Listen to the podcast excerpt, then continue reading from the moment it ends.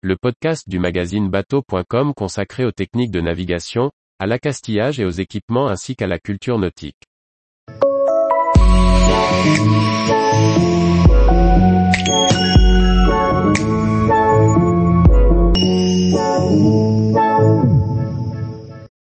La carte indique une sonde à 2 mètres et la marée descend.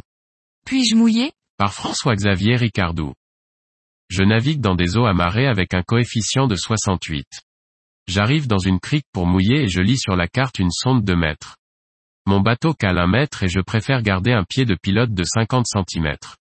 Puis-je mouiller à cet endroit sans risque de m'échouer? Le pied de pilote est la marge que l'on se laisse en dessous de la quille pour naviguer sans risque. Suivant les conditions de mer, on peut la faire varier. Par mer formée par exemple, on pourra augmenter cette marge alors que par temps très calme, ce pied de pilote pourra diminuer. 50 cm reste un bon chiffre quand on navigue sur un bateau de plaisance.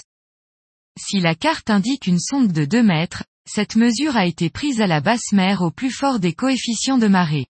Les sondes sont indiquées avec un coefficient de 120, coefficient inatteignable même pendant les plus grandes marées. Le plus grand coefficient atteint a été de 119 en 2015. La hauteur d'eau de 2 mètres ne sera donc jamais plus petite, d'autant plus que dans notre exemple le coefficient est faible, 68. On peut donc sans risque mouiller à cette position sans risque d'échouer. Vous aurez toujours plus de 2 mètres d'eau quelle que soit l'heure de marée à laquelle vous arrivez, même si vous restez au mouillage plusieurs jours et que le coefficient évolue.